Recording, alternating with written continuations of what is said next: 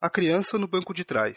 O pai sendo fuzilado com 80 tiros na frente dela. A mãe também está no carro. Ela está desesperada. Ela sai do carro e mostra a criança para os soldados do exército. Pede para que eles parem. Eles não param. Eles continuam matando. A criança está suja de sangue. Ela tem sete anos.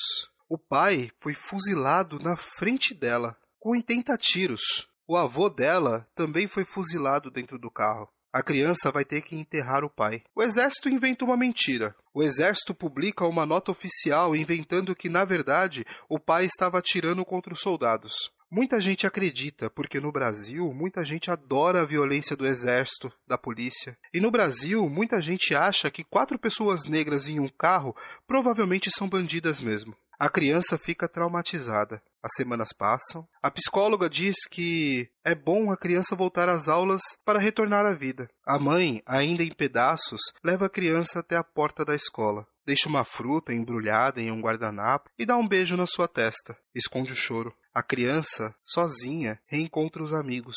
Um deles fala: Ouvi falar que o seu pai era bandido. Por Artênios Daniel.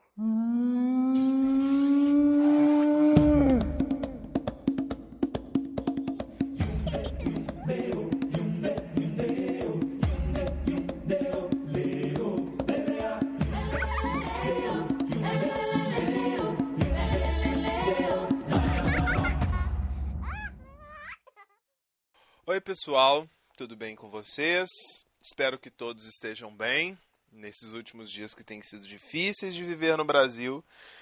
Estamos aqui com mais um episódio do Afropai, episódio 020, onde nós vamos conversar um pouco mais sobre o medo que está rondando a população brasileira, mas, sobretudo, a população mais preta, a população que sofre com a violência policial, a parte da população que o Brasil não quer mais. E para essa conversa que, apesar de ser muito importante, também é muito dolorida, nós convidamos pessoas que são maravilhosas para conversar com a gente. Então, eu vou começar me apresentando. Eu sou o Leandro, daqui de Minas Gerais, pai do bem, pretos, e aqui na luta continuamos sempre.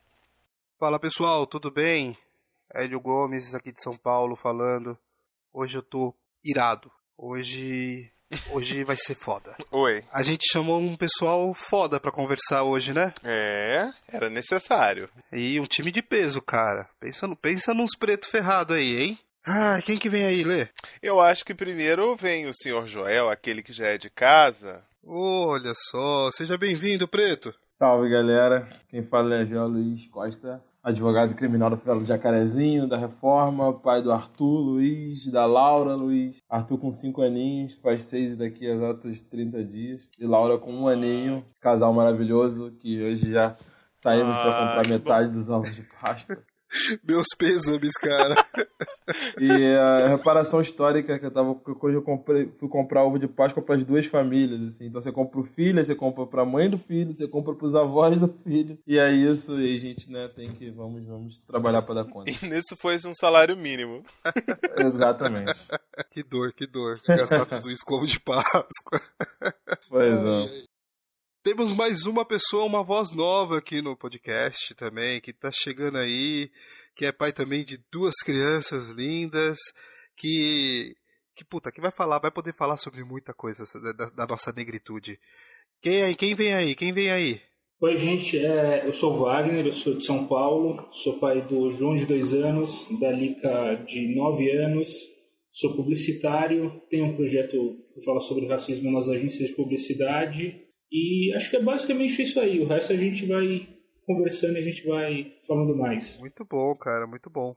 Lê, Oi. se eu começar o programa, eu já vou começar xingando todo mundo, então tô nas suas mãos, vai lá, vai. Então tá bom, vamos lá então. Pessoal, segue com a gente pra ponta de lança. Ponta de lança. Quando pensamos que chegamos ao fundo do poço, descobrimos o alçapão brasileiro. Nele a gente vê o que realmente existe de pior, mais canalha e mais hipócrita que a sociedade pode oferecer. 80 tiros não são nada a chocar. Há cerca de 500 anos, negros morrem ou são vítimas de violência social e física no Brasil. Um jovem negro é morto por estrangulamento no supermercado, um outro pai preto é arrastado para fora de uma agência bancária, uma advogada negra é arrastada para fora do seu local de trabalho, um guarda-chuva leva um outro à morte gratuita, um outro trabalhador tem sua furadeira sentenciando à morte e, mais recente, uma família recebe 80 tiros no carro enquanto iam para um chá de bebê. Mas esse eu faço questão de dar o nome. Evaldo dos Santos Rosa. Este era o nome do músico e segurança que foi morto pelo Exército Brasileiro. Exército que deveria proteger o Brasil dos inimigos externos, que deveriam oferecer defesa e segurança ao brasileiro. Óbvio, eles oferecem defesa para quem é branco, contra qualquer negro. E este não é um caso isolado, se assim querem, porque a cada minuto temos um caso isolado. Quem é preto desde sempre é inimigo do Brasil. Isto é muito claro. E isso gera medo. Medo porque todo negro ou negra anda com alvo no seu corpo. Medo porque parece que de agora em diante nem mesmo as nossas crianças serão poupadas.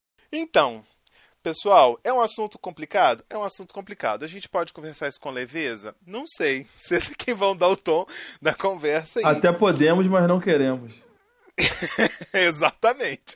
Eu não sei se leveza seria o, o, a melhor trilha para a gente poder conversar sobre isso. Mas vamos lá, então. Convidamos, então, Wagner e Joel para poder tratarmos desta pauta maravilhosa e vamos discutir aqui alguns assuntos que são importantes aqui. Separamos quatro tópicos aqui que acreditamos que são importantes serem discutidos nesse podcast, nesse episódio de hoje. E vamos lá ao primeiro tópico. No final das contas, né, vivemos numa era em que o genocídio contra o povo negro, além de institucionalizado, agora não é nem mais constrangido pela ação das instituições que nos cercam. O medo que nós negros temos de viver na sociedade brasileira tem aumentado. Mas esse é o ponto central. A gente queria entender aqui, a partir dessa conversa que a gente está tendo, dessa roda de conversa, qual que é essa razão para que esse medo que nós negros temos de viver na sociedade brasileira tenha aumentado. Eu queria comentar uma, uma fala do Lê que ele né, trouxe logo agora no início sobre a falando né, de, da gente, povo, população negra desse país, e ele coloca como uma, né, uma pergunta que acho que dá para que é a população que o Brasil não quer mais. E aí eu fico me perguntando, Lê, se é a população que o Brasil não quer mais ou a população que o Brasil nunca quis. Porque, para além dos processos higienistas que vivemos, de clareamento da população que a gente teve em vários pontos do, do, do país, e sobretudo aqui no Rio, o Brasil pós-escravidão são exemplos e mais exemplos de como genocidar ou controlar essa população negra. Então, assim, a minha leitura, e aí eu acho que né, passou rápido, assim, não é a população que o Brasil não quer mais, é a população que o Brasil nunca quis. Só que há momentos em que o Brasil não quer e age por baixo dos panos, e há momentos em que o Brasil não quer e age é, de maneira é, a dar, é, na jogar na cara de todos. Assim. Acho que isso, tem que falar essa porra. A gente não, nunca foi bem quisto nesse país pós-abolição. É, exato, cara. Pós-abolição. É, é eu tava pensando nisso hoje. É, e, inclusive nessa questão do pós-abolição, né? Por que pós-abolição? Porque deixou de ser propriedade, né? Passou a, a, a população dominante branca passou a ter que, que, que, chamar o preto de população também. E aí, a partir disso, não, não pode ser meu semelhante este. Este, é, este que foi minha propriedade não pode ser meu semelhante. É, o que o Joel falou, eu não sei em que momento eu falei isso, não, Joel. Foi, eu acho que eu devo. Eu não sei se eu falei com essas palavras explicitamente, mas realmente eu devo concordar com você se eu disse isso. Depois eu vou ver. mas, mas realmente, eu concordo com você plenamente. Eu não sei se realmente a população brasileira algum dia quis que nós estivéssemos presentes e convivendo em sociedade. Eu acho que é muito mais fácil você simplesmente conseguir tirar todos os direitos, excluir é, é, muito engraçado, porque uma das conversas que eu tive no final de semana retrasado do, do iPod, para quem participou, era sobre é, é, o preto também quer ser cliente, o preto também quer ser consumidor e, e, a gente também quer viver em sociedade. Não é porque a gente é totalmente contrário, não é totalmente contrário ao capitalismo, mas porque existe toda essa verdade que é o capitalismo, que é excludente e tudo mais, que a gente não queira participar disso também. Sim, a gente também quer. Só que em nenhum momento isso foi dado pra gente. Essa oportunidade de participar ativamente do que o mundo tem a nos oferecer nos foi dado, porque sempre foi nos negado o tempo inteiro. E eu fico muito preocupado porque eu fico, assim, sem saber mesmo o que que a gente vai esperar do futuro que está se aproximando cada vez mais mais rápido. Eu não pensei que fosse ser tão rápido assim o futuro que queria se aproximar. Achei que ia demorar um pouquinho mais. Mas e Wagner? Eu, eu, eu pessoalmente acho que a gente nunca foi bem quisto após a abolição. É, o que eu acho que tem acontecido mais é que isso tem se manifestado, ficado mais explícito. É, agora, como a gente tem acesso a todo tipo de informação a todo momento, essas informações acabam chegando para a gente de uma forma muito mais rápida. Coisas que aconteciam, por exemplo, sei lá, na década de 20, 30, 40, ninguém sabia, acho que isso acaba chegando muito mais fácil na gente e acaba impactando muito mais a gente, acaba deixando a gente com mais medo de, de ter uma vida comum, simples. E, e, e, essa eu acho que é a parte mais complicada da coisa toda. Eu acho que a gente nunca foi bem quisto e agora mais do que não ser bem quisto, a gente está assustado. Olha, primeiro assim que falou da, da falou do exército e um texto pesado, intenso e necessário, falou bateu na questão do exército. E aí uma parada que a gente no momento favelas no Rio vem falando há muito tempo, que é a militarização da vida a galera, do, sobretudo a galera da Maré, que tem o exército lá no seu território desde o governo Dilma, que foi laboratório do, do, do, do que é o exército nas ruas, é, salvo engano, em 2013, já, já debate muito isso. A Gisele Martins, que é uma, é, é uma pessoa, um expoente da, da, da, militância, sobretudo no movimento de favelas aqui no Rio de Janeiro, tem textos mais textos sobre isso. Fran Sérgio Goulart tem textos mais textos sobre isso de como a militarização da vida afeta diretamente a gente, a população preta pobre. Porque o exército não é preparado para fazer segurança pública. O exército não é instrumento de segurança pública. O exército não é treinado para fazer segurança pública. O exército é máquina de guerra, é instrumento de defesa de, da soberania nacional, fronteiras e confronto. Então você não pode pegar uma, um, um instrumento de confronto bélico porque em tempos de guerra você só faz confronto bélico, você não faz proteção, e utilizar ele para pseudo proteger a sociedade civil em ruas e vielas de trânsito livre e tudo mais. Então, assim, a militarização da vida, que a galera do meio de favelas bate há muito tempo, está se materializando. Assim, os efeitos dela se materializam diariamente, mas tem nesse caso simbólico dos 80 tiros num carro de um cara civil, de um homem preto. Então, assim, é um exemplo, digamos, é, simbólico, é um, tem um simbolismo nessa execução, porque, assim, a gente também tem que, tem que travar essa guerra de narrativas, porque o RJTV colocou no dia seguinte, a, quando fazia a chamada do, do caso, tragédia em Guadalupe. Isso não é tragédia. Tragédia é, uma, é quando cai um barranco, tragédia é, é, é quando é, tem alguma coisa vinculada à, à, à, natureza, algo que não depende da, né, do controle do homem, a meu ver. Ou tragédia também tem outras definições, mas 80 tiros no carro não é tragédia, é execução. É, e o, o mais, o mais incrível disso para mim, e quando eu fiquei sabendo o que tinha acontecido, e eu li, e aí eu imaginei, ah, é um bando de gente preta. Aí eu olhei, era, era uma família negra, era isso mesmo, eles queriam matar. E eu falei assim, cara, eu, como estudante de, de relações internacionais, né, ainda que eu estudo de alguma forma, porque eu sou professor e tudo mais, mas parte da minha vida eu dediquei a estudar sobre defesa nacional. O mínimo, o mínimo de treinamento que se espera da força nacional é que com 80 tiros você tenha de 75 a 80 abates. Não, 80 tiros não são direcionados para uma única pessoa. Do ponto de vista mais frio, isto é ineficiência. Isso é você simplesmente jogar no lixo todo o tempo de treinamento. Mas aí eu me pergunto, será que não era esse mesmo o objetivo?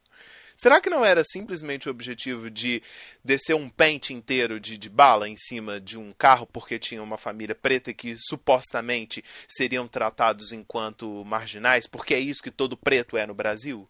Acho que também um outro ponto que me veio, me veio agora é pensar o seguinte: quantos e quantos casos a gente vê, e aí até os filmes simbolizam muito isso, do soldado que vai pra guerra e tá louco pra dar um tiro e não consegue. Aham. Uhum. E aí, no, no final da guerra ali, tipo, ah, tamo indo embora. Então ele vai pra algum lugar e começa a tirar aí. Porque, mano, como assim? Eu vim pra guerra e não vou dar tiro. Então, assim, até que ponto esses 80 tiros não é esses moleques? Porque, assim, é, eu não, não, vou passar pano pra polícia. Tem uma esquerda branca que diz que o, o policial é um trabalhador explorado também. Para mim, porra nenhuma. O policial é máquina de matar e, e, e, não atira sozinho, ok, não atira sozinho. A sociedade tem parte nisso, o judiciário tem parte nisso, o executivo tem parte nisso, e o legislativo também, mas assim, o policial está lá cumprindo também o, o, o porquê quer.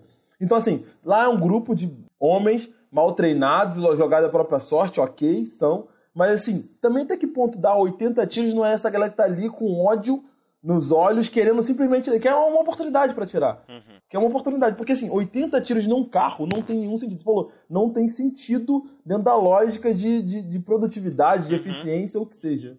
É, só que complementando o que o Joel disse, eu tenho alguns amigos que, que foram militares, serviram durante muito tempo e grande parte do que eles relatam no treinamento lá, quando acabou de fazer 18 anos, 19, é que é um treinamento extremamente duro, extremamente árduo, é, falta de respeito constante. E a gente é basicamente o que está ao nosso redor. Se tem alguém sendo violento o tempo todo com você, explorando, te massacrando, você vai querer botar isso de alguma forma, de alguma forma para fora. E eu acho que 80 tiros é, é, é também um reflexo do. Ah, estamos aqui com um fuzil na mão, ah, vamos atirar. E é uma responsabilidade tremenda, já que o exército não foi feito para proteger ruas, botar essa galera para fazer patrulhamento de ruas e acaba acontecendo esse tipo de coisa. Wagner, dentro do que você falou, tem um, uma entrevista de um, de um policial PM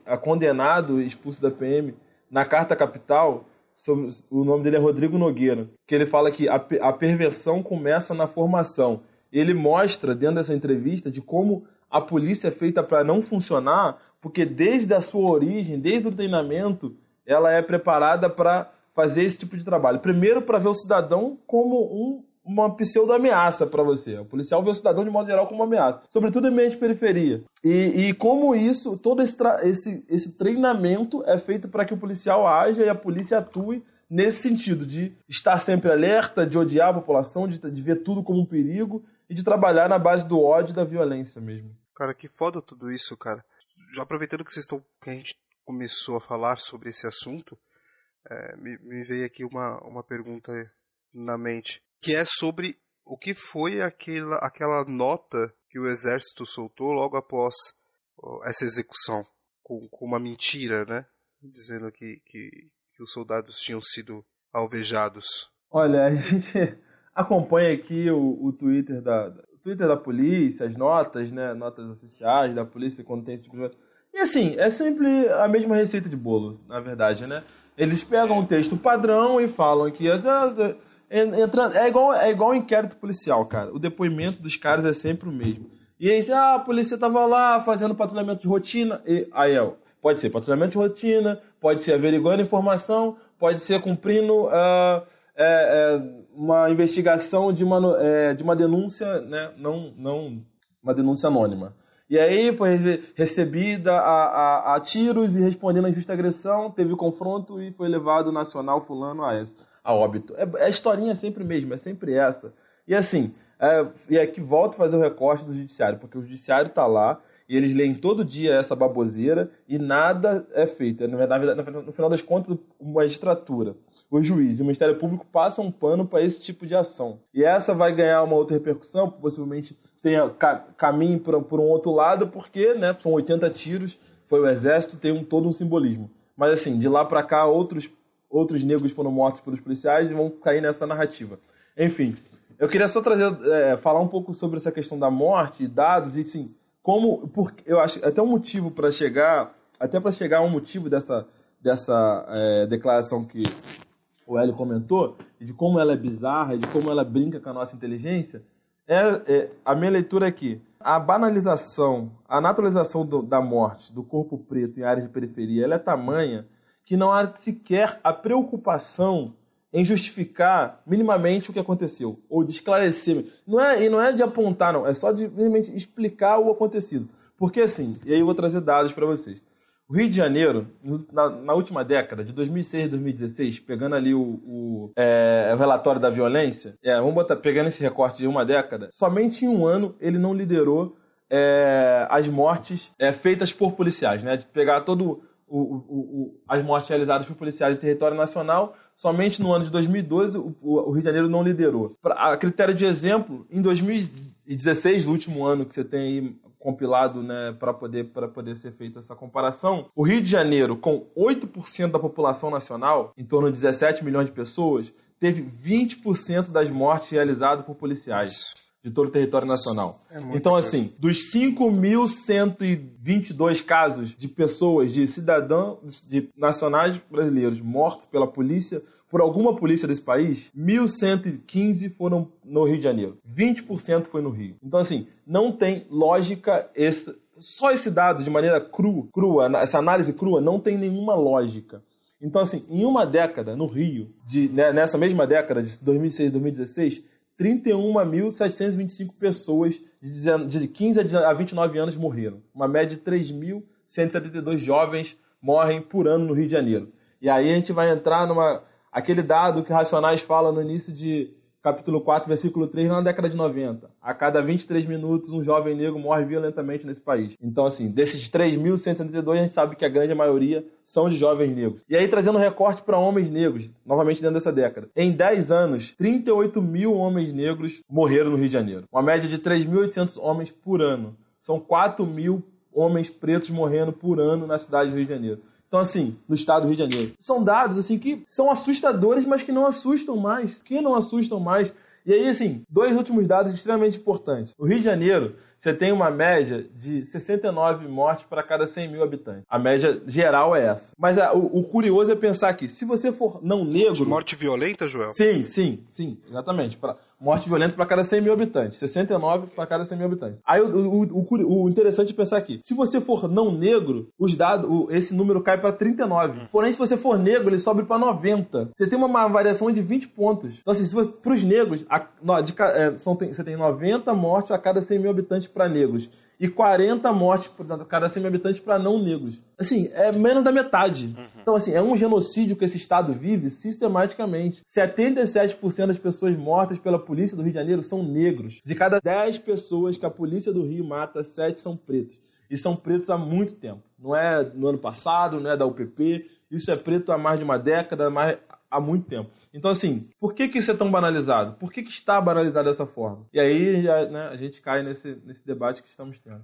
Cara, a única coisa que eu, que eu consigo dizer depois desses números é, é que é pensar que o, o Rio de Janeiro, talvez, para nós pretos, seja talvez o lugar mais perigoso do Brasil como um todo.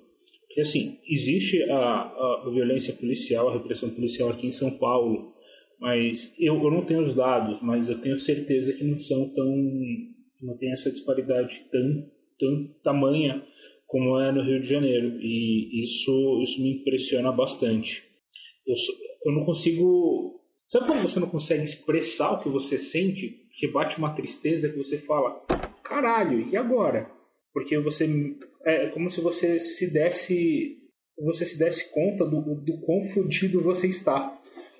E, e não é uma sensação muito legal. Não, não é uma sensação nada legal. E eu vou contar para vocês. Eu, eu contei pro Hélio antes da gravação que no final de semana em que eu fui dar a palestra, eu fui dar carona pra galera. E aí eu falei assim: não, gente, eu pego o carro rapidinho ali embaixo e dou a volta e volto aqui pego vocês. E eu desci a rua correndo. E aí era a noite. E aí, num determinado momento, eu falei assim: peraí, eu não posso estar tá correndo, não. Eu não posso estar correndo durante a noite. Quer dizer, aí eu fiquei pensando, quando é que eu pude correr durante a noite? Porque eu me lembrei também das vezes em que o policial me veio, viu correndo, olhou torto para mim, ou me chamou, é, tomei batida policial, ou coisas nesse sentido. E eu acho que isso tudo também tirando, né, saindo um pouco de, do, do caos pessoal de Leandro, isso tudo para mim tem muito a ver também com, a, com essa exaltação que as pessoas de uns tempos para cá tomaram por conta da militarização das forças armadas, de que a gente precisa ter porte de armas para poder sobreviver. E com esse discurso assim, é assim, é de uma é, é, ele é tão facilmente desconstruído, mas as pessoas têm uma paixão por ele tão grande, porque parece que o Estado brasileiro de uns tempos para cá, a única coisa que ele tem feito é colocar um contra o outro. A única coisa de política pública de segurança que tem sido feito é colocar um contra o outro. É ter ventilado essa ideia de que a gente precisa de que bandido bom seja bandido morto e de que precisa de mais armas e que com mais armas tu vai dar vai estar tá tudo certo porque a gente o que é que vai estar tá tudo certo? Nós vamos viver num eterno, uma eterna briga de insegurança. Eu não posso conversar com o cara, não posso me exaltar, não posso falar um pouquinho mais alto porque ele pode me atirar. Então eu não vou conversar com ninguém porque é melhor para mim. Só vou conversar com quem eu sei que talvez não esteja com arma ou quem eu, com quem eu acho que minimamente não vai ter essa possibilidade de atirar em mim. Isto é bo a boçalidade tamanha. Isto é assim, a gente acaba se distanciando da humanização do erro. As pessoas erram. As pessoas são falíveis. E isso eu estou colocando também os bandidos no meio. As pessoas também erram. E aí o que, que você acaba fazendo? Você acaba tratando esse infrator como uma grande escória da humanidade que não vai poder nunca ser é, recuperado por conta dessa falha que ele teve, por conta deste erro que ele teve. E só que o grande problema é que é esse infrator, ele sempre vai ser o preto. Ele sempre vai ser o negro. Ele sempre será endereçado a essa pessoa. Então essa pessoa ela não tem salvação. Os negros no Brasil não têm salvação. A única salvação possível é exterminação. É genocídio. E eu digo uma coisa também sobre isso, Leandro. Por exemplo, pega todos esses dados aí que o Joel nos trouxe. É, em cima de todas essas mortes aí, em cima de todos esses homens pretos que foram mortos violentamente pela polícia, lá, lá, quantos desses morreram sem saber porque estavam morrendo? Nossa, muitos. Muitos. No texto de abertura, lá tem, tá cheio de gente. É, é, é, incrível a gente pensar nisso. Hoje, hoje eu estava conversando com, com uma amiga que me contou uma história sobre o, o filho. Ouvindo numa reunião de. uma reunião da escola do filho, né? Aí uma mãe, uma outra mulher, foi falar sobre o pessoal, olha, escuta pessoal, como que tá. Como que vocês estão lidando com a segurança aqui na escola? A segurança das crianças e tudo mais tal, porque esses dias eu vi um rapaz, um, um homem preto, e parece que ela sempre evidenciava essa questão de um homem negro, para descrever a pessoa, né? Um homem negro, sentado, na, sentado ali no portão da escola, quando eu vim trazer a, a minha filha, e aí ele estava sentado lendo um livro e tal, e aí eu fui embora, ele estava lá ainda. Depois eu tive que voltar para trazer o uniforme da minha filha, tal, depois de um tempo. Quando eu voltei, esse cara, esse homem negro ainda também estava lá no mesmo lugar, no portão da escola, sentado lendo um livro. E eu achei aquilo muito estranho e não sei o que tal. E aí essa minha amiga pegou e comentou, mas peraí, é, você consegue me explicar melhor o que, que você achou estranho, né? Porque me chamou a atenção você, você o tempo inteiro descrever a, a negritude do cara. Não, mas eu não estou sendo racista e tal, não sei o que, é a primeira defesa, né? Não estou sendo racista, não estou sendo não sei o que. E essa, essa, essa minha amiga falou, olha, é, é porque assim, do jeito que você está descrevendo, eu poderia muito bem dizer que pode ser o pai do, do meu filho, porque é um homem negro com um livro na mão, fez a descrição lá do cara e ah, poderia ser o pai do meu filho. E aí depois ela foi conversar né, com o pai do filho dela e tal, e aí ele explicou: ah, que dia que foi? Ah, foi tal dia. Ah, era eu. Ah, mas o que, que você estava fazendo lá? Ela, é porque você me informou a, a, a, hora da reunião do, de pais errada, né? Eu cheguei lá às oito, mas a reunião era às nove e meia, né? Então aí eu falei, ah, eu não vou voltar, vou ficar aqui. Sentei lá, puxei um livro da, da mochila e fiquei lá esperando. Ótimo, e aí assim. Sucesso. É, então, e é, é isso. Do tipo, esse cara, sem saber, é, é, ele foi alvo, ele foi indicado como sendo uma ameaça e uma escola infantil só por ser preto. Né? Só por existir. E, só pra, exato, só para existir.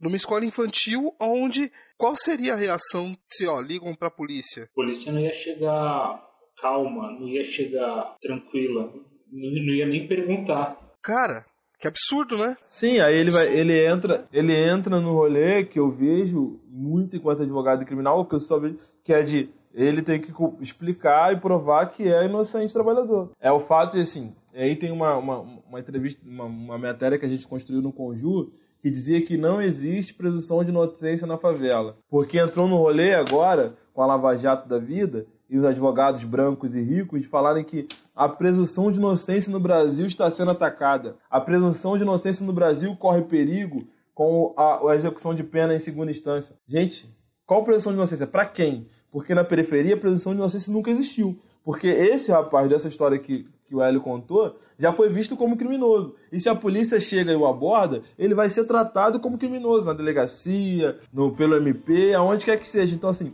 a presunção de inocência é uma questão relativa, porque ela tem cor. Sim. E CEP. Concordo muito, João.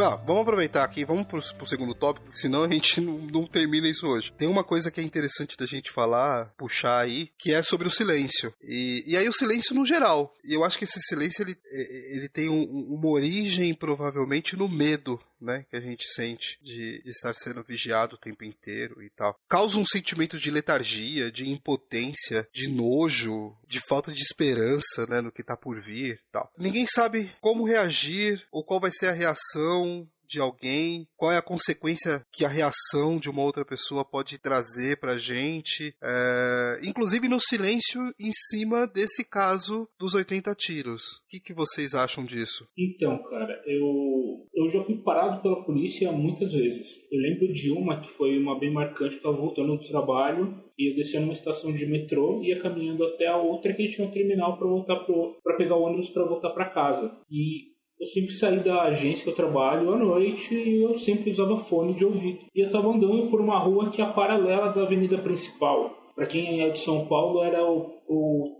trajeto entre a estação Ana Rosa de metrô até a estação Vila Mariana. E eu tô andando pela rua e do nada eu vi aquela, aquela luz característica do giroflex da polícia, vermelho e, e azul. E eu falei, ah, a polícia deve estar passando. Quando eu olhei, eu tomei um tapa. Meu fone voou uns 3, 4 metros e eu, sem entender o que estava acontecendo, um policial já com uma escopeta no meu peito falando assim: quando eu mandar parar é para parar. E aí, aquele procedimento de sempre. Pergunta de onde vem, para onde vai, onde trabalha, não sei o que, não sei o que lá. Se usa droga, se já tem passagem. Todas aquelas perguntas que eles repetem 19 vezes, no fim me liberou peguei meu fone, fui para casa. É, e aí escrevi o relato do que aconteceu, exatamente o que tinha acontecido no Facebook. No outro dia, o pessoal do trabalho, uma agência de publicidade, que a maioria é branca, me perguntaram: por que, que você não faz uma denúncia? Aí eu penso, eu vou denunciar para quem?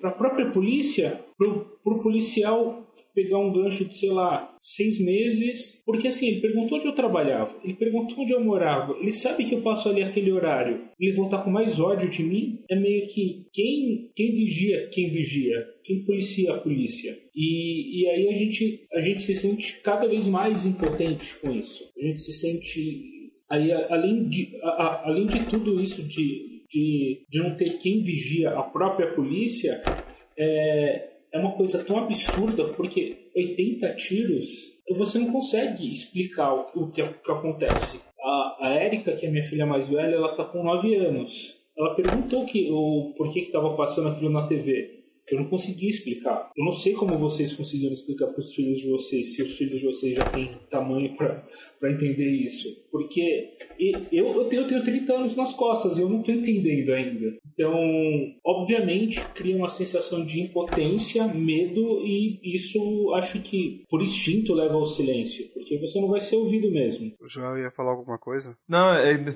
que ele falou da polícia. É uma tem uma frase maravilhosa que é quem fiscaliza o fiscal, né, cara? E a gente entra é, nesse rolê. E, e, quem eu... vai cuidar da polícia? Que aí, ah, um, aí cabe, cabe um um adendo jurídico importante é que o Ministério Público constitucionalmente tem o papel de fiscal legis e o papel de fiscalizar a atuação da policial. Só que o Ministério Público fechou os olhos e não só não fiscaliza, como atua em conluio ao não investigar e pedir o arquivamento de, por exemplo, no Rio de Janeiro, de 98% dos autos de resistência. Então, assim, a, além de não fazer o seu trabalho, ele, ele fecha os olhos e lava as mãos para esse, esse massacre que é ter uma polícia que, com 8% da população, é, é, efetua 20% dos homicídios a nível nacional. Pois é, e é muito complicado ainda o nosso excelentíssimo vice-presidente, que faz um desfavor para toda a nação mundial, ele vir dizer a público que o policial não tem guarida suficiente para poder se defender, para poder usar arma, para poder atirar. Ora, pois, querido, se nenhum desses inquéritos são abertos, ou que são abertos, eles são congelados e ficam guardados e nunca a gente vai saber quem é que foi, quem é que fez, e se existe algum tipo de punição interna que não vai chegar pra gente, a gente também não, não tem como nem investigar. Como assim não tem direito? Como assim? É, é, é, é uma coisa meio que é, é, você tentar negar uma coisa que não faz sentido, que está todo mundo observando. Aliás, né, ele é mestre em negar a realidade. Ele é mestre em negar a materialidade das coisas. Então ele, de acordo com o que eu acredito, não tem nem como ele ir pro, pro céu porque ele nega benditas sejam as almas que fazem o esforço para enxergar a realidade. Ele não faz esse esforço, então não tem como ele ir para o céu. Mas eu acho que uma das coisas que me deixa mais é, silenciado com relação a esses fatos é porque eu fico observando todos esses fatos e eu chego a uma conclusão de que eu tenho que correr para as colinas e que não adianta eu tentar articular nada, não adianta eu argumentar eu preciso de correr para as colinas e estar tá junto das pessoas que estão comigo. Porque, tudo bem, um paredão de preto vai ser difícil de matar todo mundo, mas pelo menos é um paredão de gente preta. Só que a gente precisa se articular entre nós mesmos. E o meu silêncio, eu tenho muito medo, e hoje em dia eu tenho cada vez que passa, eu tenho mais medo ainda, porque eu moro num condomínio onde está cheio de bolsomínio. E eu tenho certeza que a qualquer momento eu vou ser um dos denunciados, que vai parar no, no, no pau de arara da vida, num doicode aí, e coisas nesse sentido. Afinal de contas, né, além de, além de, de ser boca aberta e de falar demais, eu ainda tenho um podcast, então eu tô na mira. E me preocupa muito essa situação, porque ao mesmo tempo que não adianta eu tentar conversar, não adianta eu tentar falar sobre o quão nociva é essa noção de militarização, o quão nociva é esse discurso de que a gente tem que matar mesmo. É, ao mesmo tempo, eu preciso fazer um esforço para ver se eu conscientizo as pessoas de que é necessário que eu viva. Mas ao mesmo tempo, eu não sei se eu estou com vontade de fazer isso, eu não sei se eu tenho força para poder fazer isso, porque militar o tempo inteiro dói, e sobretudo com um evento tão genocida como é esse, tão terrível como é esse. Sabe? É, é, você pensa assim, gente, amanhã sou eu que vou tomar 80. Se hoje for 80, não foi Se 50 foram no passado, em cinco jovens dentro de um carro, 80 for esse, esse ano, o próximo vão ser 120, 140, 200 e assim vai. Quanto mais, melhor. É, militar dói e adoece, dói. né? Tem de galera ferrada dói. mentalmente disso, pelo amor de Deus. Falou do, do, do presidente, e aí, até pra, até pra abordar um caso aqui, que eu acho que eu até comentei naquela nossa primeira gravação no final do ano passado, que é dos tiros de snipe que estavam sendo realizados na favela de Manguinhos. E a população já tinha, já vinha falando de que a população... Porque assim, de frente à favela de Manguinhos tem a cidade da polícia. E lá tem uma torre gigantesca. E três pessoas foram baleadas, duas chegaram a falecer, é, de tiros a esmo. Assim, ninguém sabia, só o cara caiu com, com um tiro e foi pro hospital, enfim. E a população denunciou que aquilo, que esses tiros estavam sendo é, é, disparados de dentro da torre dessa, a, dessa cidade da polícia. E aí hoje saiu no Extra uma, uma matéria com o laudo é, é, da, da perícia né, pós-morte do, do, de um dos moradores, apontando que ele claramente o tiro incidiu de, baixo, de, de cima para baixo, né? Então entrou pela, pela região do, do, do tórax, pegou no coração e saiu próximo à bunda, na, na, base da coluna. Então, assim, claramente o tiro veio de cima para baixo, ali como é uma região de favela, ele estava no chão. Não tem como você tirar né, de dentro de uma laje, não, não, não, tem, não tem como isso acontecer. Então, cada vez fica mais claro essa política de que, de, de que os snipes estão sendo utilizados para abater, esse é o termo utilizado, as pessoas dentro, dentro das favelas. E aí a gente, aí eu trago para isso o debate do pacote de crimes do, do Sérgio Moro, que quer criar é, casos ainda né, mais amplos de legítima defesa para policiais. policiais é. é. e, o, e o presidente eleito fez como uma, da, né, uma das suas promessas de campanha dizendo trazer e trabalhar com uma excludente licitude para policiais. O que, na verdade, é, se busca tanto pelo presidente como pelo Sérgio Moro, né, esse anti-herói, esse monstro aí que, é, que essa direita branca criou, que essa classe média né, criou, é, é, legalizar o que já acontece, né? Que é a perspectiva de a polícia matar e abater o cidadão de favela e trazer aí qualquer desculpa, né? Como eu disse também naquele áudio, que a gente tem 98% de de resistência, auto de resistência no Rio de Janeiro sendo arquivados. O que eles buscam agora é apenas botar na lei o que já acontece no dia a dia aqui do Rio de Janeiro, que é legalizar esse genocídio feito do Estado para com os moradores de favelas periferias e as pessoas pretas. Nossa, cara, como isso é, é doído da gente imaginar isso. Eu, é... eu sinceramente, eu, eu, eu, li essa história sobre os tiros que vem de cima na favela de Manguinhos. Eu, novamente, fiquei impressionado porque eu, eu acho que é muito questão, a questão completa do botar cada vez mais medo na gente, tentar silenciar mais a gente, é, tentar matar mesmo a gente e, e eu acho que infelizmente está funcionando esse projeto deles. Infelizmente. Não, é, é, é, muito dolorido, né, cara, isso tudo. É literalmente a gente entender que, que a gente tem um alvo mesmo na, na no corpo, né, como, como Lê disse lá no texto dele no, no começo. É difícil para pessoas brancas entenderem qual que é o nosso medo de sair de casa e olhar para todo lado para ver se não tem nenhum carro da polícia vindo, tá ligado? É, é, é difícil isso, é complicado, não é? É, e tem aquela cena do, do, do infiltrado na clã, né? É o, é o nome, né? Não é? É, isso. Na, é. Que a, passa a cena que eles estão praticando é, é, tiro. Com imagens de homens. Lá, aqueles é, mobs de, lá. De isso. Negras correndo, parado, em posições ridículas. Cara, é tipo assim, é, tá tudo liberado, sabe? Eu tenho um, um medo gigantesco de que isso volte a ocorrer e o Spike Lee ele é muito inteligente em demonstrar que observem que isso não está tão longe assim. É muito o final do filme ele é muito claro nesse sentido. Vocês estão achando que isso aconteceu somente na década de 70 80 não isso está acontecendo agora é recente foi no ano passado e nós temos alguém aí que que tem muito a ver com esse tipo de política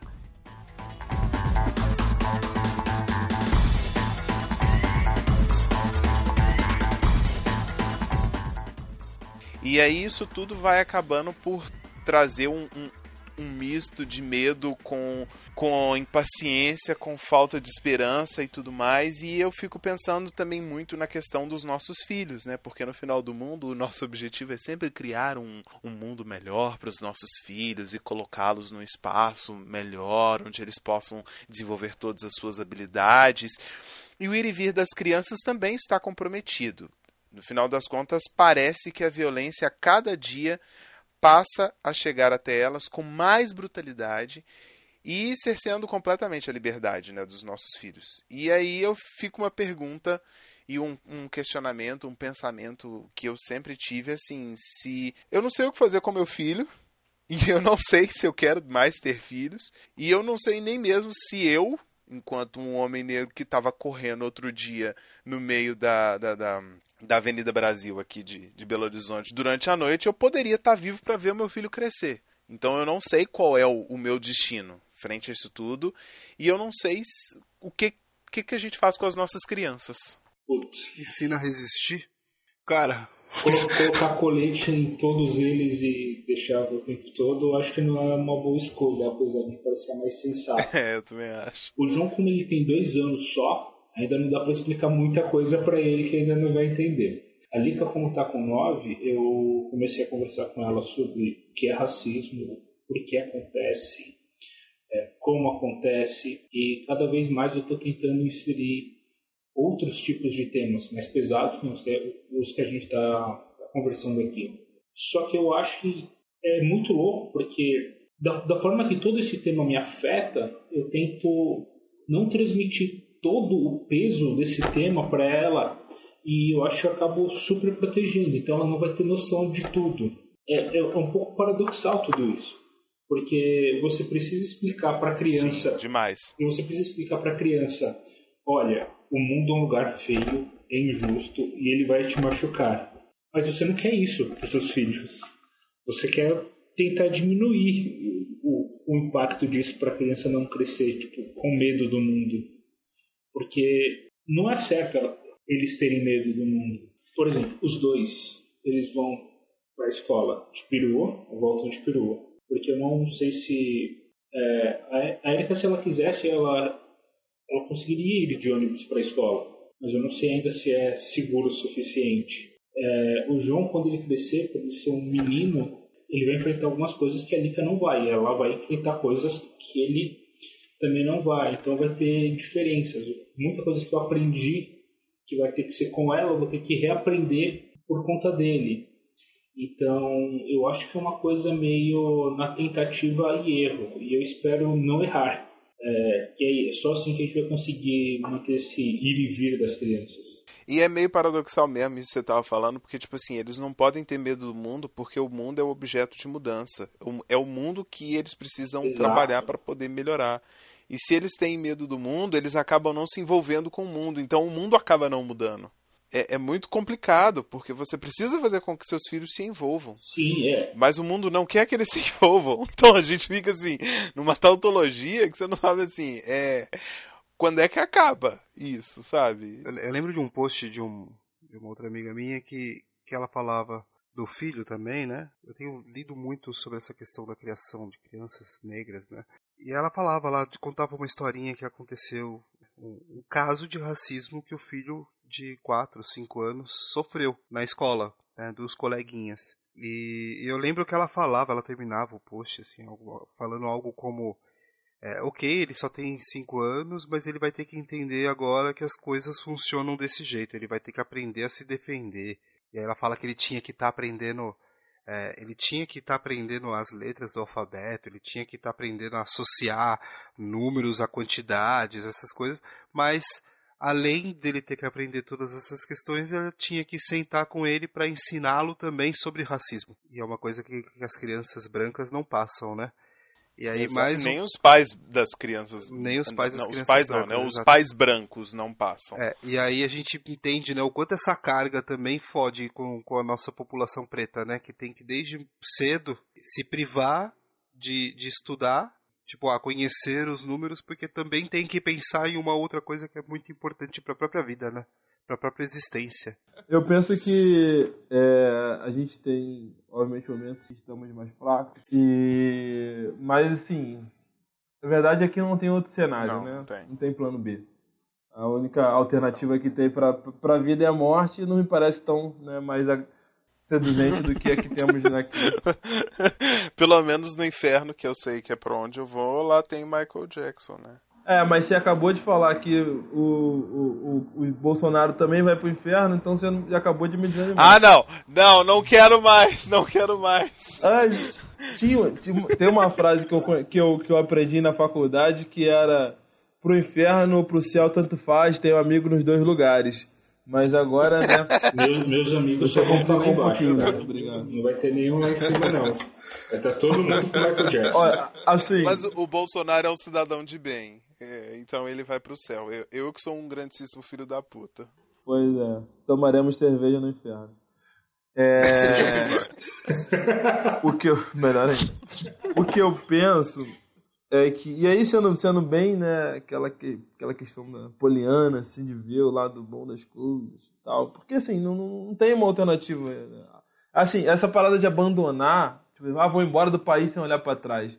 É, eu acho que não nos pertence, sabe? Não, não. É, a gente, o povo preto se mantém vivo pelo, pela é, é forma de se agrupar, pela parceria, pelo sentimento de povo e de pertencimento de um com os outros. Cara, é o que eu vejo no Jacarezinho todo dia, seja quando acaba a luz, seja quando enche uma rua, seja quando bate uma laje. Então, assim, a minha leitura de que o povo preto só se mantém é por causa dessa parceria de sentimento de povo mesmo. Então, assim, acho que embora você olhar para trás, não é, é alternativa para nenhum da gente que pese a gente possa pensar nisso um momento ou outro. Então, assim, acho que fica é de realmente construir uma trajetória de vida é, é, produtiva, cara, sabe? E não vazia. Porque o que eu mais vejo, e aí eu faço um paralelo com as pessoas que se formaram comigo no ensino médio, até mesmo na faculdade, é pessoas brancas que vivem para pagar boleto. E é basicamente isso a história de vida dessas pessoas. E, cara, assim, eu acho que no, no, final da vida, seja você escrevendo sua biografia ou fazendo uma análise, né, do, um flashback do que tu viveu, eu acho que construir esses espaços é muito mais relevante do que trocar de carro ou trocar de telefone. Então, assim, sendo, romantizando mesmo o nosso sofrimento, né, que é, que é, é acho que né, o que sobra para eu construir um raciocínio nesse momento, é da gente pensar que pelo menos estamos né, construindo algo e o que a gente vai passar para nossos filhos é construir algo, porque assim não dá para simplesmente cair nesse mundo que é uma merda e se preocupar em encher a porra de uma conta bancária para morrer num caixão que não tem gaveta, que você não vai levar nada disso, sabe qual é? Ao contrário que eu posso morrer amanhã e daqui a duas semanas vai ter alguém ouvindo essa minha fala, e meu filho daqui a 10 anos vai estar ouvindo a minha fala, e Laura daqui a 15 anos vai estar. Sabe? Enfim, né? eu acho que isso é uma coisa que deve estar sempre no nosso radar para que a gente não desista, não esmoreça, não desanime. Trazendo para as crianças, né? É, é, para como isso afeta as crianças, e também entrando um pouco é, nessa questão dos nossos filhos, é uma coisa muito. É, um dado que é interessante para a gente debater, mas também, obviamente, muito entristece é, com relação ao Rio de Janeiro no período de intervenção e a relação com as aulas e as escolas. E assim, tem uma frase que foi espalhada no Rio durante, em muitos locais, tá? É, tipo nas pichadas nas ruas, que é muito tiro, pouca aula, pouca aula, mais bandidos. E a gente teve nos oito meses de intervenção um aumento de 156% de escolas afetadas pelos piloteios de 2017 para 2018. 156% a mais de escolas afetadas pelo tiroteio. Então, assim, se em 2017 a gente teve 69 escolas afetadas por 169 dias de tiroteio, em 2018, no período da intervenção, a gente teve 177 escolas, né, 110 escolas a mais afetadas por 463 episódios de tiroteio. São quase 300 tiroteios a mais é, nessa diferença no, no período que o Rio esteve sob a intervenção, sob uma intervenção militar, civil e de política e tudo mais. E aí, duas coisas, dois fatos que são interessantíssimos é, apresentar aí para a gente também construir um debate.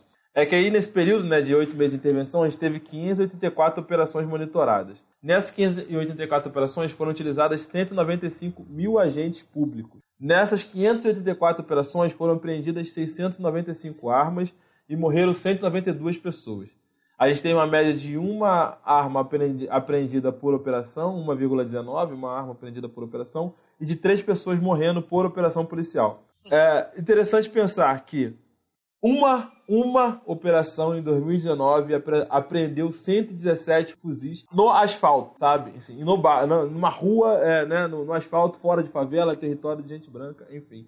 E 117 fuzis que pertenciam a um miliciano que saiu dos quadros da polícia, que mora em bairro nobre, na Barra da Tijuca, numa mansão de 4 milhões e é, e é vizinho do atual presidente da República. Então, assim, é, é, você teve né, uma apreensão, de uma, uma ação apreendeu 117 fuzis, 584 operações apreenderam 192 armas. Armas. 695 armas. E armas aqui compõem pistola, oitão, não são só fuzis de grosso calibre como foram apreendidos, né? Esse é um ponto importante. E aí, e aí um ponto mais interessante em que né, a sociedade. E aí, quando eu falo sociedade, gente, eu sempre falo da galera branca classe média, pseudo-elite ou da elite que está ali de fora dando seus palpites, sem saber da nossa realidade. Ela não leva isso, né? E essa sociedade meritocrática, né? Que não leva nada disso em. em, em, em... Ai, adoro João. É. não leva nada nesse coração. É pensar que nessas escolas atingidas por tiroteio, elas têm 3,6 né, de pontos atingidos no IDEB, que é o Índice de Desenvolvimento da Educação Básica. Escolas atingidas ou que estão a 100 metros de áreas de tiroteio, elas pontuam 3,6 no IDEB. Escolas do Rio de Janeiro, né, no caso, que não estão nessas áreas de 100 metros de tiroteio, ou, estão, ou seja, que estão fora das áreas de tiroteio, essas escolas pontuam 4,8 no IDEB. É 1,2 a mais de, né, de pontuação entre escolas que estão fora da linha de tiro e escolas que estão dentro da linha de tiro. E aí você vai, Por né? Por que será? Por que será? E aí você vai trazer esse índice do IDEB, você vai trazer que é, a, a, a, alimentação dessas crianças influenciam diretamente na sua assimil, assim, é, como assimilam o, o, o, conteúdo, produção, enfim, enfim né, como absorvem conteúdo nas aulas. E aí você, né, tudo isso dialoga, dialoga com a sociedade maluca e meritocrática e vai pensar, né, por que, que a gente, preto, pobre, favelado, está sempre aí na base de tudo, sempre se fudendo eles acham que é simplesmente porque o pobre é pobre porque não quer, né? Vai se fuder. Nossa senhora, velho. Exatamente. E eu, de uns tempos pra cá, você falando essa parada aí sobre a galera que não se alimenta bem e tudo mais, eu, de uns tempos pra cá eu tava lendo sobre a armadilha da pobreza. Acho que vocês já devem ter ouvido falar sobre isso em algum momento, mas não com esse nome necessariamente, mas que diz respeito ao seguinte: pessoas mais pobres têm péssima alimentação na, na, nas primeiras idades e tudo mais, né? Na, na, primeira infância até os seus sete anos. E provavelmente não tem um sono bem controlado, não tem uma boa alimentação, não tem bons estímulos, consequentemente não não vão frequentar a escola porque estão em situações e áreas como essas aí, onde tem tiroteio, onde as oportunidades são mais restritas Consequentemente, elas vão crescer, vão se tornar adultos com maior dificuldade cognitiva, consequentemente, se tornando adultos com maior dificuldade cognitiva, vão estar trabalhando em empregos que são, que, que são subempregos ou empregos que não vão dar a elas nem mesmo um salário mínimo, ou vão ter que trabalhar muito mais, consequentemente, não vão ter aquela ascensão capitalista que todo mundo gostaria de se tornar um grande consumidor, consequentemente, vão criar filhos com menores oportunidades, que se alimentam mal novamente, não tem acesso a tudo isso, e aí infinitamente a gente fica nesse ciclo de armadilha da pobreza, porque as pessoas não se alimentam bem, as pessoas não têm acesso, não têm oportunidade e o Estado está cagando para isso. E note-se que, por incrível que pareça, dentro da, da, da, própria pesquisa que foi o PNUD quem fez, um órgão da, da, das organizações das Nações Unidas, ele notou de que a grande população que sofre com a armadilha da pobreza, note-se, é a grande parte da população negra o recorte ele é negro. Então, consequentemente, nós temos infinitamente uma quantidade maior de negros que não vão ascender socialmente, se é esse o objetivo do capitalismo, e que vão ter que acabar, como o próprio Ciro Gomes diz, né, no que pese eu ter algumas discordâncias com Ciro, ele fala com muita clareza sobre isso, vão ter que parar para dentro da cadeia porque querem reduzir a maioridade penal. Reduzindo a maioridade penal, consequentemente eles vão estar o quê? Nos grandes escritórios do crime, vão aprender mais e melhor sobre como realizar crimes, mais e melhor e vão ser reincidentes e consequentemente nós, como diz o Ciro, nós vamos ter que agora disputar a criança que deveria estar na escola, com a oficina do tráfico. Então tudo é muito complicado. E isso, novamente, coloca o quê?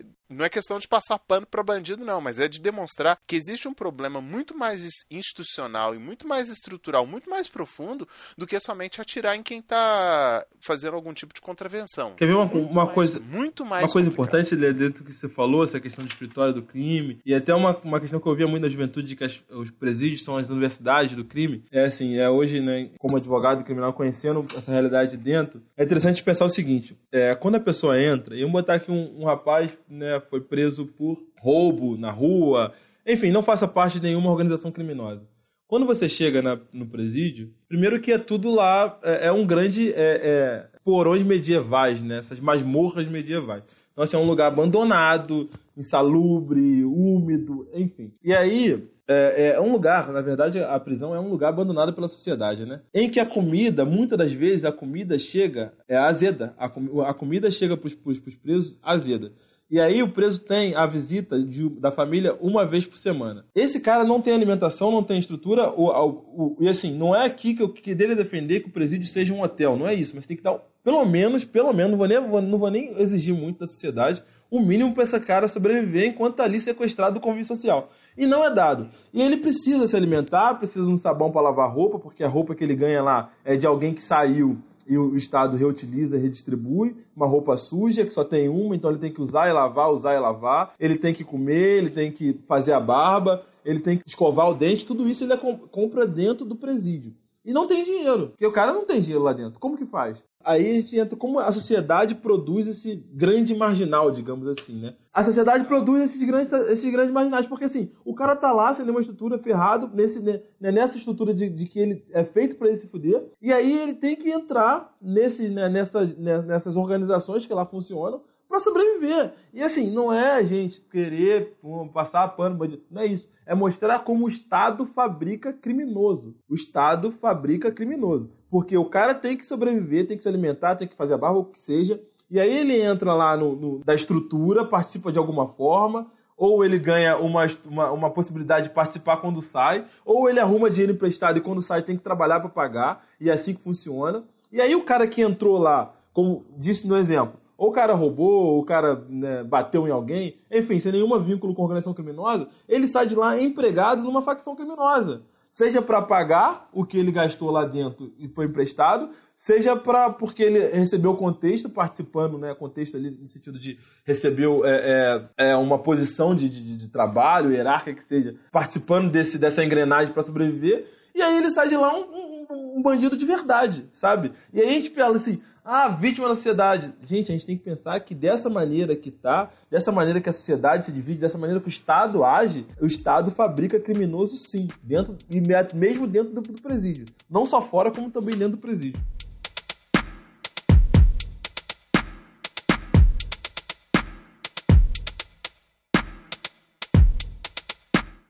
Eu queria falar sobre mudança, então. É, a gente quer mudar esse, esse estado, a gente quer mudar esse genocídio, a gente quer mudar essa, essa política, né, que que está em cima dos nossos corpos pretos, né? Só que a gente também sempre cambaleia, né, nesse assunto. A gente não sabe se mobilizar, a gente não sabe se é possível fazer. Eu tô aceitando ideias do que fazer, sabe, ideia com o mínimo de realidade e honestidade, né, para que cada pai, para que cada mãe possa fazer, possa saber como criar um mundo melhor para os seus filhos. Pensando nisso, até, até vou chamar o, o, o, Wagner aqui, o Wagner, você tem um projeto foda de tentar mostrar a estrutura racista dentro, do, dentro da publicidade, né? É, você já começou a movimentar alguma, de alguma forma uma mudança, né? Fala pra gente, como a gente pode mudar isso? Acho que para explicar melhor isso, de, do que eu acho que como pode ser feita a mudança, eu preciso explicar um pouco mais o meu projeto. É, eu brinco que eu acordei muito louco na problematização fui para minha agência é, escrevendo no próprio celular algumas coisas que eu precisava falar para explicar para as pessoas da, da agência, porque eu era um dos três negros de 120 pessoas que trabalhavam no escritório de São Paulo. Então, se vocês fizerem as contas, vão ver que a porcentagem é ridícula, sendo que a nossa população negra é mais de 50%. Perguntou para o meu diretor de criação se eu podia falar sobre racismo é, dentro da agência. E ele falou, cara, carta branca, faz o que você quiser, da forma que você quiser. Chamei uma das outras meninas negras que tinham na agência, a Letícia, a Letícia Guedes. A gente criou uma apresentação explicando o que era racismo, como era, que acontecia, é, de que forma ele acontecia, ou, aliás, o porquê ele acontecia de forma estrutural. A gente pincelou todos os temas possíveis é, de racismo na sociedade, para depois falar, em publicidade acontece dessa maneira a gente tentou fazer isso da maneira mais didática possível, porque é um, é um público que muitas vezes não teve contato com, com a cultura negra, não teve contato com os pretos. Então a gente não podia ir com armas na mão, a gente tinha que ir com diálogo, a gente tinha que ir da forma mais didática possível. Eu acho que a verdadeira mudança só, só a gente só vai conseguir fazer dessa maneira, na base do diálogo. Não não estou dizendo para a gente ser cirandeiro, Gregório do Vivier, nem nada. Eu acho que é mais na base do diálogo e da didática mesmo. Eu acho que isso pode abrir muito mais caminhos do que as outras maneiras que a gente teria, que seria confronto direto, que é o que a gente já está tendo. E nesse confronto direto a gente está tá levando a pior.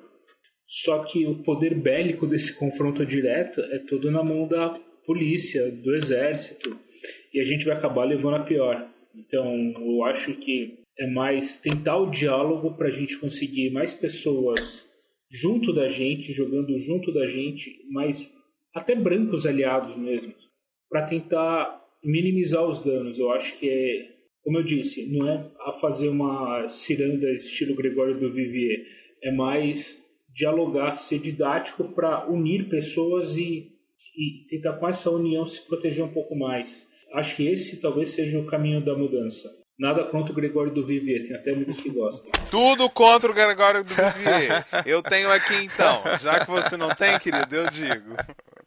Eu sabia que ele ia falar isso. Pode seguir. Ai, ai. O... Sei lá, Joel cara. fico cansa, pensando... Joel cansa.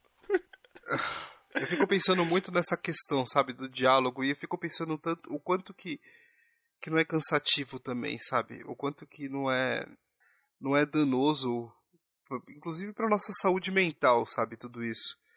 É, tem, tem hora que você não quer, cara. Tem hora que você simplesmente não quer falar. Tem hora que você quer virar as costas, sabe? É, puta que pariu, cara, a gente precisa mesmo se preparar para isso, né? É, tá mas louco. eu acho que é importante dizer isso. Sim, que não o Wagner concordo faz. completamente. Então, assim, eu acho que são frentes diferentes de batalha. Eu acho que é, a forma como o Wagner escolhe de enfrentar o racismo, de, de meio de que vamos precisar de todo mundo, um mais um é sempre mais que dois, né? E aí mudando, tem o seu lugar e ele é necessário também. E que bom que o Wagner tem paciência para poder fazer isso.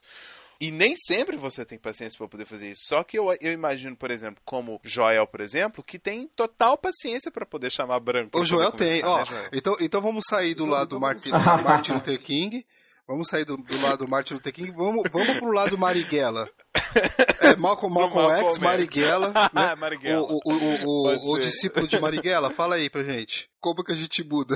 Ah, porra, sem paciência, mano. Cara, é incrível você assim. É porque, assim, são coisas bem simples sem entender sociedade. Como você vai falar de segurança pública sem falar de racismo, raça, preconceito racial? Como você vai falar de direito penal, criminologia? E a galera consegue, sabe? A galera consegue. E assim, e eles conseguem porque é só tem eles lá falando dessa merda, sabe? E aí, eu chego e levanto o dedinho nessas paradas e, e, e levanto essa bola. Nego, pô, mas esse neguinho é abusado. Não, irmão, só tô constatando óbvio, é porque vocês só querem olhar a parada a partir do seu umbigo branco, sabe? Você pega uma aula, assim, cara, tem um professor que eu admiro muito, Aurélio Lopes Júnior, que pese branco, é um cara do bem, professor de direito criminal, pá, de Ele é, ele é mas, branco, assim, mas é do bem. Cara... Né? Mulher corta a pauta, é foda. Gente, isso foi maravilhoso, mas, Joel. Mas assim, o cara, sério, é. já, já tem a doutrina dele, já estudei, já escrevi muita peça baseada e estudo muito sobre ele. A questão é que o cara vem constrói uma aula magna de direito penal de duas horas, em que tá no Twitter, lá no, no YouTube tem milhares de visualizações, e o cara não faz, não fala sobre raça e racismo, cara. Como que você fala duas horas sobre direito penal nesse país e não fala sobre raça e racismo? Quando você tem os corpos pretos sendo controlados pela estrutura de direito criminal pós-abolição historicamente, desde lei de vadiagem, criminalização do samba, da capoeira, a chegar na lei de drogas, sistematicamente o direito penal utilizado nesse país para controle de corpos pretos e como os brancos da, das ciências criminais não falam sobre isso. Ah, sabe? Aí é falar, ah, pô, vocês pretos são segmentados. Ah, pelo amor de Deus, né, meu amigo? Sabe? E aí, é muito complicado, né, Joel? Porque é, aí agora tá uma, uma, uma onda agora também de um debate sobre interseccionalidade, sobre como as pautas sociais elas se cruzam e tudo mais. E uma das coisas que eu tenho muito dito agora, assim, e, e, e assim, foi, foi, foi eu pensei nisso sentado na privada, né? Porque é nesses lugares que a gente pensa nessas coisas. Tava ouvindo um podcast aí, o NBW, sobre interseccionalidade e tudo mais. Eu falei assim, Porra, eu acho que eles não estão entendendo o que é interseccionalidade, não. Todas as pautas, todas as pautas sociais, sob meu ponto de vista, elas se iniciam com a raça. Porque é quando você olha para um casal, podem gerar descendentes, e eles são negros, é que você vê onde é que está o começo da interseccionalidade. Se esse casal é negro, a única probabilidade deles gerarem um filho é de negros. Então, consequentemente, é só mais um neguinho no mundo. E aí, depois de ser só mais um neguinho no mundo, você vai descobrir se vai ser um neguinho ou se vai ser uma neguinha no mundo. Depois de saber se é um neguinho ou uma neguinha no mundo, você vai descobrir se ele é hétero, se ele é homo, se ele é bi, se ele é trans. Então, não tem como você simplesmente retirar a discussão de raça, porque é mais tranquilo. E eu, eu tenho uma justificativa até porque você fala, e, e você fala com toda a propriedade, tá certo mesmo. Mas eles não falam porque não tocam o umbigo deles e eles não falam porque não sabem.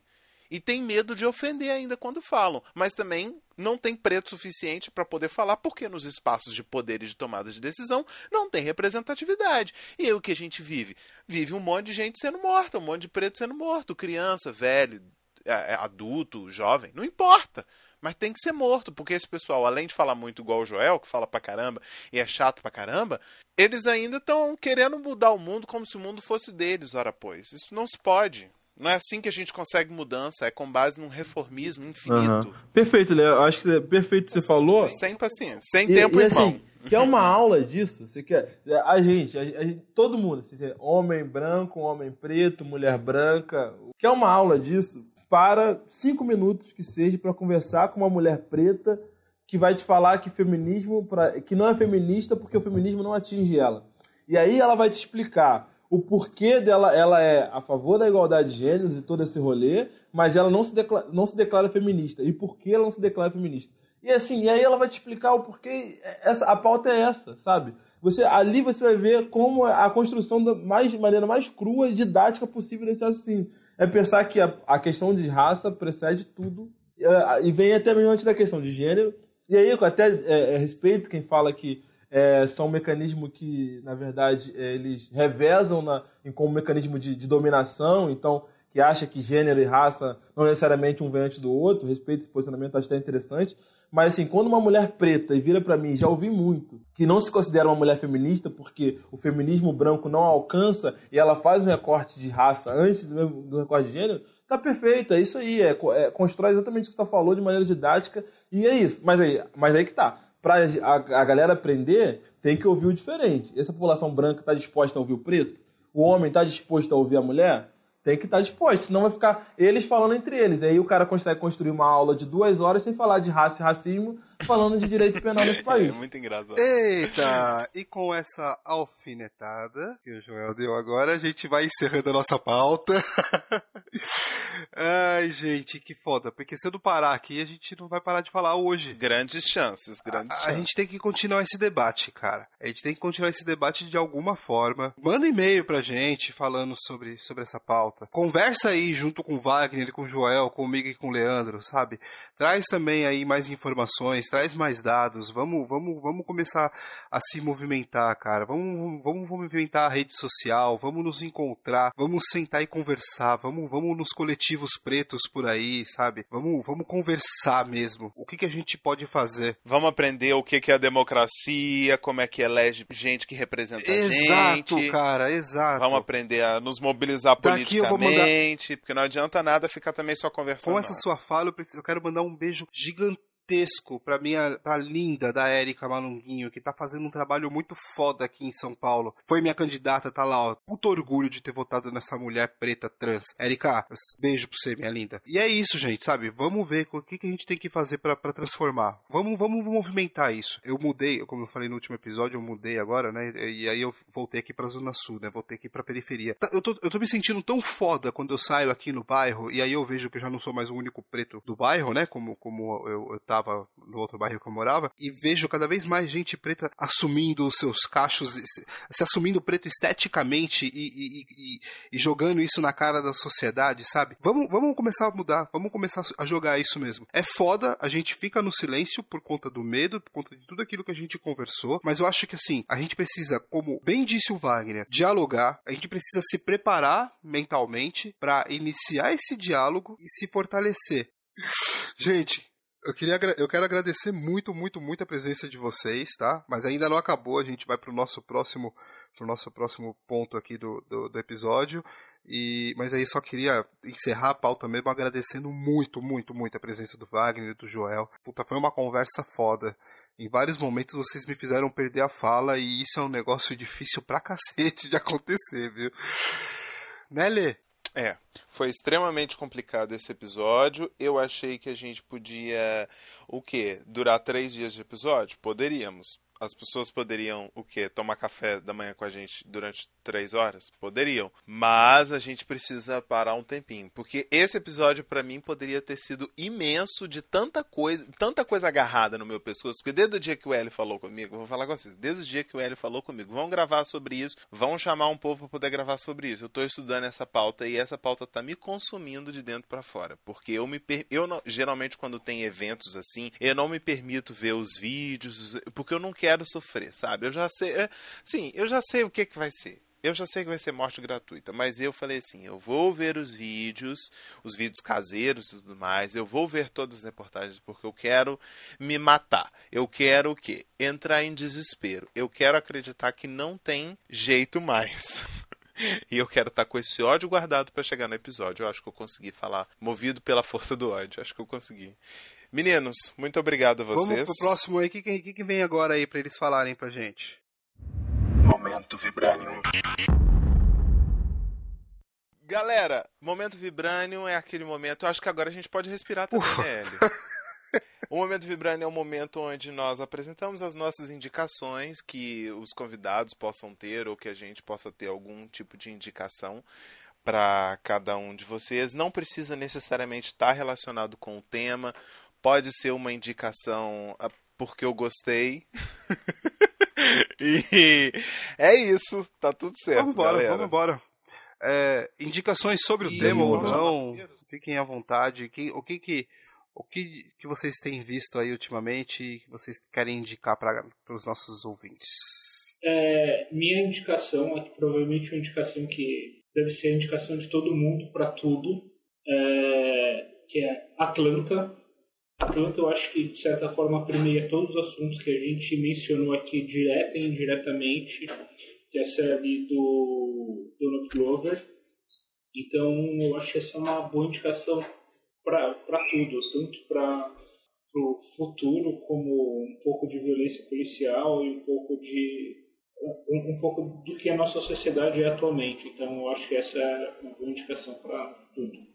Ah, Caraca, indica velho, também. que indicação, né? Exato, maravilhosa, mas indica também o seu projeto. Fala um pouco mais sobre ele se você quiser. Esse é o momento, senhor. Se venda. Então, cara, é, eu, eu falei um pouco é, lá atrás.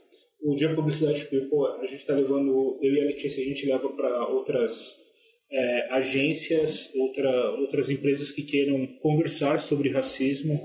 A gente não cobra absolutamente nada, só o dinheiro do, do famigerado táxi para a gente chegar lá pelo menos. É, porque a, a gente acredita que é uma discussão que precisa ser levada adiante, que as pessoas precisam saber, as pessoas precisam conversar sobre isso. Então, procurem pelo, pelo Twitter mesmo, que é o arroba Wagner Soares, e lá pode me chamar por lá e a gente consegue conversar sobre como levar esse papo para dentro da sua agência, da sua empresa e tudo mais. Acho que resumidamente é isso. Ó, vocês falaram, você falou aí do Donald Glover, né? É, o Joel é o, é o sósia dele, cara. Sabia! Pô, ele, acabou, ele, acabou, ele acabou de fazer um, um story, né, falando que tava gravando aqui com o Afropai aqui, que eu olhei e falei, mano, é o Donald Glover, cara, não tem jeito. Fala aí, ô, Donald Glover.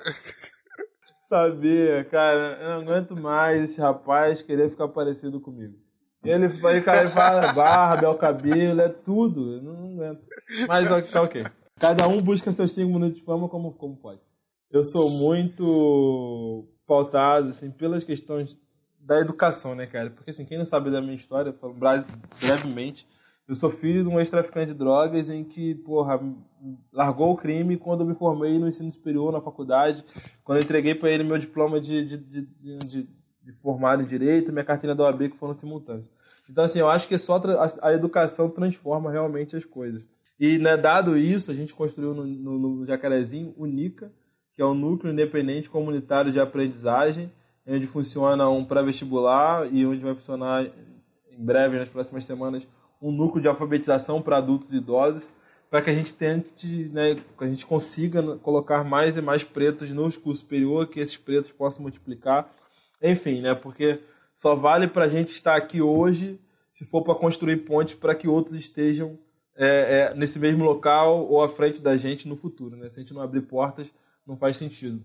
Dado isso, assim, eu acho que as pessoas. É, é, eu vou fazer assim, dois encaminhamentos breves que é se mobilizar, cara. Acho que a gente não dá para esperar mais desse Estado genocida. O Estado brasileiro sistematicamente arruma jeito de né, nos, nos genocidar, de nos controlar, de nos ameaçar. Então, assim, a gente tem que fazer o nós por nós cada vez mais. Então, assim, a organização da mobilidade da sociedade civil é imprescindível. E, e assim, e o próprio Nica, assim, a gente estava abrindo uma vaquinha para poder consertar uma infiltração bizarra que estamos tendo no nosso telhado. Depois a Afropai joga o link aí. Galera também que puder é, é, ajudar de alguma forma. É, eu acho que a gente tem que, que, se organizar e tirar um pouco, uma hora do dia, da semana, para fazer essa troca. E indicação, cara, eu acho que uma coisa assim, vou indicar algo que está fácil e acessível para todo mundo, que é você não precisa de internet, você não precisa de dinheiro, você não precisa de, de telefone, não precisa de nada. É conversa com uma mulher preta, tá? Na boa, vai lá e conversa com uma mulher preta. Ouve esse mundo calado que a sociedade cala sistematicamente e esse, esse conteúdo que, ela, que elas produzem historicamente e que é invisibilizado, assim, realmente a revolução será feminina e preta ou não será? Obrigado por essa indicação, cara. Eu tinha selecionado um outro texto pra gente começar o episódio de hoje, mas aí acabei achando o que a gente leu né, e, é um e, era um texto gigantesco, né? É isso, e deixei Fala esse aqui pra, pra, indicar pra gente aqui, pra, pra indicar no, no, no, Momento Vibrânio. Tem um, um post do, do Roger Cipó lá no Instagram que é maravilhoso sobre o, os 80 tiros. E a gente vai, eu vou deixar, né, a gente vai pôr aqui na, na descrição do episódio o, o link para vocês lerem. Leiam, tá? Por favor. Meu é só isso mesmo, Leandro. É, então, eu tenho indicações, sim, tenho indicações que são muito importantes. Primeiro de tudo, gente, Game of Thrones voltou. Então todo ah, não, não, não, não, não, não, não. Essa, essa parte eu corto. Sim, Lê saiu da sim, conversa. eu adoro. Eu é, gosto. Essa parte sim, eu corto. Eu sou fanático. Sim, eu li todos os livros. Sim, tô puto da vida porque não vai ter o último livro. Sim, mas eu continuo assistindo essa série que é altamente racista. E eles agora começaram, no, na última temporada, finalmente eles começaram a discutir um pouco mais essa questão com a, só com a entrada da, da, da dos únicos negros do rolê, de todo o cast de Game of Thrones. Eles discutiram isso muito bem, foi muito interessante. Então, tá valendo a pena assistir Game of Thrones. Para além disso, é, eu acho que vale todo mundo muito a pena todo mundo assistir Sex Education. Tem na, na Netflix, é um seriado que vai tratar muito sobre esse, o tabu da sexualidade, da sensualidade, do sexo, penetração ou não penetração, o que, que é masturbação, o que, que não é masturbação, são adolescentes, são crianças, e nesse mundo careta onde a gente está. Assim, eu nunca pensei que a minha, minha geração fosse dizer isso, né? Nesse mundo careta em que a gente está vivendo, que os meninos estão preferindo esperar, eu não sei o que isso significa. Vale muito a pena para se discutir muitas questões importantes para esse século XXI. É, outra questão muito legal, eu descobri que existe um jogo que é produzido por brasileiros e ele tá na é pela plataforma de PlayStation 4, os Shones da vida, os, os, os exatamente, os Shones da vida e assim por diante, que se chama Dandara. Maravilhoso. É um jogo você jogou? Eu baixei, joguei um pouquinho, depois eu não consegui mais jogar videogame na minha vida.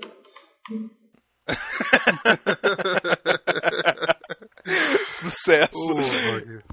Excelente relato. Enfim, é um jogo muito legal. É, eu só consegui baixar até agora o para celular, porque eu não tenho um Sony nem um Play 4.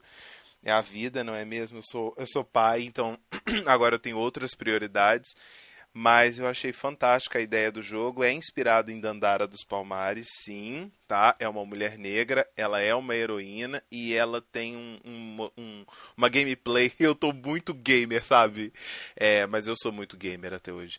Ela tem uma gameplay muito diferente, a forma como ela se movimenta, a forma como ela utiliza as suas habilidades é muito diferente. Então eu super recomendo prestigiar primeiro a, de alguma forma, né?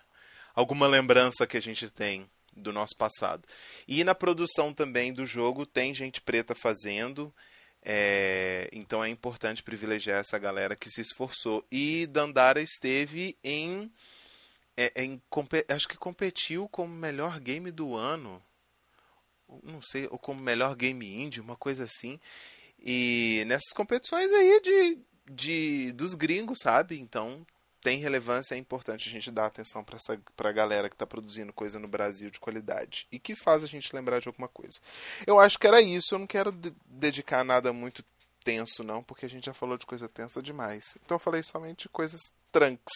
Foi ótimo, não foi? Tá bom, muito bem. Isso aí. Vamos continuar esse debate lá no Quilombo do Afropai?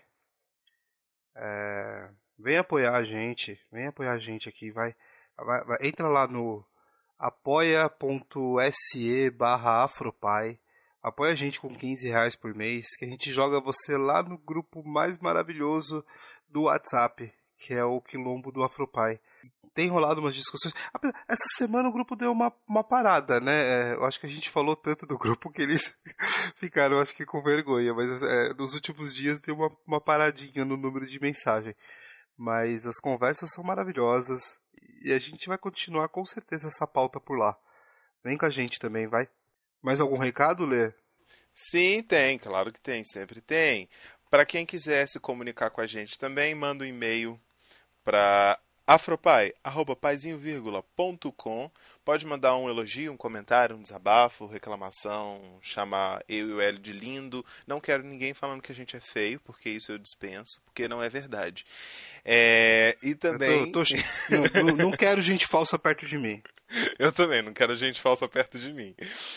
Para quem também quiser conversar com a gente nas redes sociais, nós somos super divas acessíveis. Não somos, Hélio? Muito, muito. O Leandro exatamente. é extremamente dado, gente. É, exatamente. Fala de você, Hélio. É, mas enfim. para quem quiser conversar com a gente, Instagram, Twitter e Facebook, arroba Afropai, pode mandar mensagem, a gente responde, não imediatamente. Imediatamente pode ser que aconteça, mas a gente responde as mensagens, viu? Vamos marcar mais colagens. Quem quiser também dialogar, estamos aí no Twitter e Facebook com a mesma, né, o mesmo arroba, Joel Luiz C, Luiz com Z. Segue lá, dá um alô, dá uma, manda uma mensagenzinha para poder falar que ouviu o Crampo Pai, vai poder seguir também, porque acaba que né, às vezes não consigo acompanhar tudo. Deu alô que a gente vai trocando por lá. Muitas tardes interessantes, sobretudo sobre é, direito penal, segurança pública, uns pitacos, uma e coerência antipunitivista acima Muito bem, isso aí. Certo. Wagner, você quer indicar também suas arrobas? É, minhas arrobas são todas bagunçadas, mas vamos lá. No Instagram, eu faço umas procuras com design, é o Wagner SS, Wagner com V, por favor, senão seria o Wagner. É, no Twitter, Wagner Soares. E Facebook, Wagner Soares também. E é isso. Muito bom, gente. Caras, dois minutinhos aí para cada um para suas considerações finais. Quem é, começa aí? Wagner? Tá. Acho que eu, eu, começo quase sempre. Vamos lá. É, a gente está sim vivendo um momento de medo, a gente está sim vivendo numa era que sim estão tentando matar a gente. É, mas eu, eu sinceramente acredito que ainda existe um caminho, o caminho do diálogo pode ser um caminho a ser seguido. É, e eu acho que só assim a gente que é pai, a gente consegue deixar um legado para os nossos filhos. É, mesmo vendo barbaridades do tipo 80 tiros do cara, é, Marielles, é, 111 tiros em garotos, mesmo vendo todo esse tipo de barbaridade, eu acho que a gente ainda consegue ficar junto, firme e forte para seguir adiante. Acho, acho que é isso, é mais uma mensagem de a gente, a gente vai continuar aqui Ai, como eu quero que isso aconteça. Obrigado por essa participação aí, foda. E Joel? Cara, assim, eu eu, eu deixo pra lamentar sozinho ou quando estiver na minha psicóloga, que espero que ela me ouça. Obrigado por tudo, querida. E entre nós, assim, acho que a gente tem que em público tentar trocar forças porque realmente não está fácil, mas também nunca foi. Então a gente tem que se pegar em quem já construiu algo né, em situações mais adversas. Se a gente está aqui é porque outros pretos e pretas vieram antes e bem antes para abrir portas. Né? Nossos ancestrais chegaram na, nessa, nesse país com expectativa de vida de sete anos. Então, assim, o que a gente está vivendo hoje é algo que eles não conseguiam, acredito eu, imaginar. Então a gente tem que olhar por esse lado de alguma maneira, porque para não para não desistir, né? Para não para não esmorecer, para não jogar tudo pro alto, enfim. Então vamos nos apegar que todas as mulheres e homens pretos fizeram, sobretudo as mulheres. E assim, todo mundo tem dentro de casa um exemplo de uma pessoa preta que fez coisas gigantes de maneira em situações que totalmente adversas, sabe? Tipo, minha avó me levava para passear no beco, tipo, ela não tinha mobilidade numa perna, então ela apoiava uma mão no beco e a outra mão ela me segurava no colo e ela andava nos becos para me levar na ponta do beco para eu ver a rua. Assim, só um exemplo pequeno que eu tinha dentro de casa e que todo mundo tem os seus, assim. Então é só a gente se apegar a isso, lembrar, olhar um pouquinho para trás que a gente está construindo um futuro melhor para essas crianças. Eu acho que isso é só uma é só uma temporada. Nenhuma nenhum Bolsonaro é para sempre, não é. E nenhum nenhum direito é dado nenhum direito é eterno. Então, que sigamos lutando e mantendo nossos direitos e recuperando, porque Bolsonaro vai voltar para onde nunca devia ter saído, que é o cu de alguém. Boa noite, galera.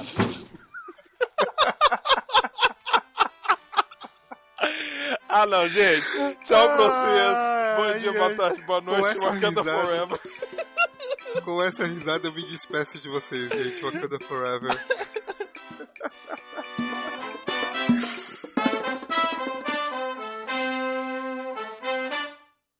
Esse podcast faz parte da família Paizinho Vírgula de Podcast.